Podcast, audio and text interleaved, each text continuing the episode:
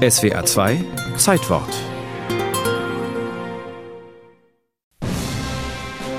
Ein Jahr nach ihrer Machtübernahme geben die Nazis in Deutschland überall den Ton an.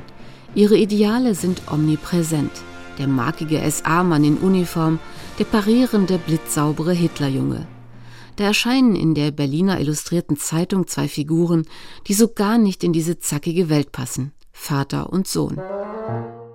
Ein gemütlicher Dicker mit Glatze und Walrossbart, selbst verspielt wie ein Kind, und ein wuschelköpfiger kleiner Junge von unbekümmerter Respektlosigkeit. Zwei Antihelden, die in ihren Bildergeschichten über die Reglementierung des Alltags triumphieren.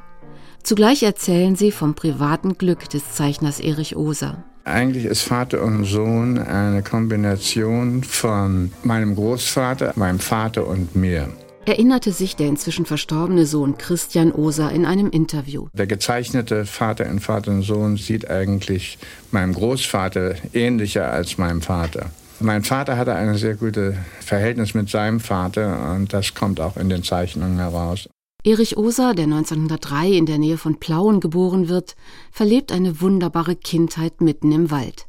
Ab 1920 besucht er die Kunstakademie in Leipzig, wo er sich in seine Studienkollegin Marigard verliebt und Freunde fürs Leben findet. Den Schriftsteller Erich Kästner und den Journalisten Erich Knauf. Gemeinsam versuchen die drei Erichs ihr Glück in Berlin, wie Marigard Oser erzählt hat. 1930 arbeiteten sie in der Katakombe unter Werner Fink als Schnellzeichner und andere Sachen.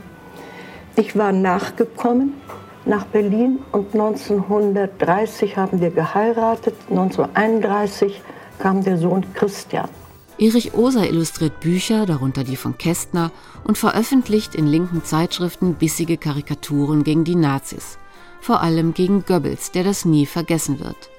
Mit Hitlers Machtantritt endet das fröhliche Leben. 1933 war von einem Tag auf den anderen das Arbeitsverbot da. Er hat sehr darunter gelitten. Als die Berliner Illustrierte Zeitung einen Comic nach US-Vorbild plant, schickt Oser Entwürfe für Vater und Sohn, die angenommen werden. Am 13. Dezember 1934 erscheint die erste Folge unter dem Pseudonym E.O. Plauen. Auf meist sechs Bildchen ohne Text erzählt Osa kleine Geschichten, in denen sich seine Helden über Lehrer, Parkwächter und andere vernünftige Erwachsene fröhlich hinwegsetzen. Es war mehr gegen äh, das allgemeine Spießertum. Das kann man natürlich auch politisch nehmen. Vater und Sohn werden ungeheuer populär und erscheinen bald auch in Buchform. Als Osa seine Erfolgsserie nach drei Jahren beendet, wird er dazu verdonnert, propagandistische Feindkarikaturen zu zeichnen. Es war eine Frage wirklich des Lebens, denn entweder zeichnet man für den oder man kommt ins KZ. Doch das Schweigen wird für den Zeichner immer unerträglicher. Im Februar 1944 zieht er im Luftschutzkeller mit seinem Freund Knauf lautstark über das Regime her. Ein Nachbar denunziert die beiden bei der Gestapo. Auf Goebbels Anordnung sollen sie vor den Volksgerichtshof des berüchtigten Richters Freisler gebracht werden. Ose wusste sofort, weil Goebbels ihn hasste, das ist das Todesurteil. Knauf hat bis zum letzten Moment es nicht geglaubt, aber er ist hingerichtet worden.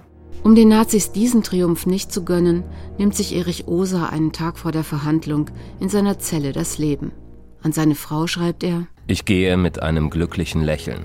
Ich habe ihn in Moabit im Keller gesehen, auf der Bahre. Es war das Gesicht eines alten, weisen Mannes und er lächelte.